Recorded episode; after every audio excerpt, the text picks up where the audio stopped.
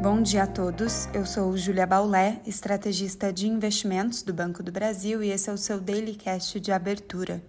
Hoje é quarta-feira, dia 15 de dezembro de 2021 e dia de decisão de política monetária pelo Federal Reserve.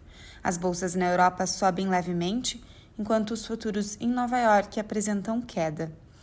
A inflação ao produtor dos Estados Unidos, divulgado ontem, reforçou ainda mais a tese de inflação persistente e não temporária. Por isso, os investidores globais aguardam o anúncio do Federal Reserve no final da tarde. A depender dos dados mais recentes de inflação, fica a dúvida se a instituição fará um anúncio ainda mais duro de retirada de estímulos. Portanto, dois destaques para nossa atenção. Primeiro, o ritmo de aceleração do tapering e o seu tempo de encerramento. E segundo, o gráfico de pontos e as previsões para elevação de juros no ano que vem no país.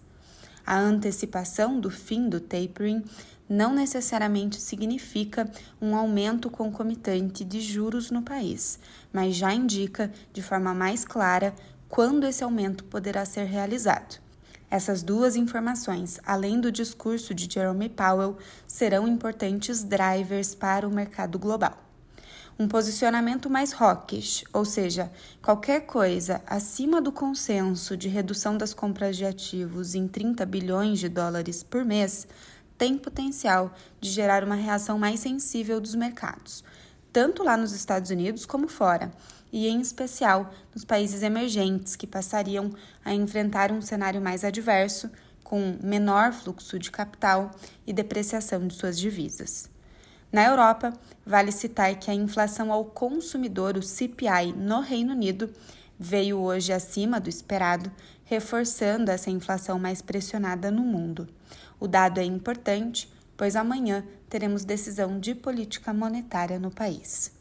Já nas commodities, tanto o avanço da Omicron como o dado ruim do varejo na China reforçam a cautela e ajudam a derrubar os preços. No Brasil, os ativos devem seguir em compasso de espera, tal como nos mercados internacionais, do resultado da decisão da reunião do FONC nos Estados Unidos.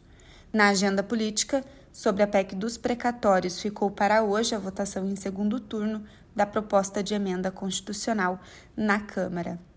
O Ibovespa ontem teve queda de 0,58%, fechando aos 106.760 pontos. Diante de uma ata do cupom mais hawkish no Brasil, de uma apreensão quanto a um Federal Reserve também mais duro e diante da perspectiva negativa para a nota soberana do Brasil pela FIT, Agência de Classificação de Risco. Para hoje, Além de alguma cautela na abertura por conta da espera do Federal Reserve, alguma volatilidade adicional deverá ser observada, pois hoje temos vencimento de opções sobre o índice. No câmbio, teremos leilões de swap hoje e moedas pares do real operam mistas nessa manhã contra o dólar. Um bom dia a todos e até a próxima!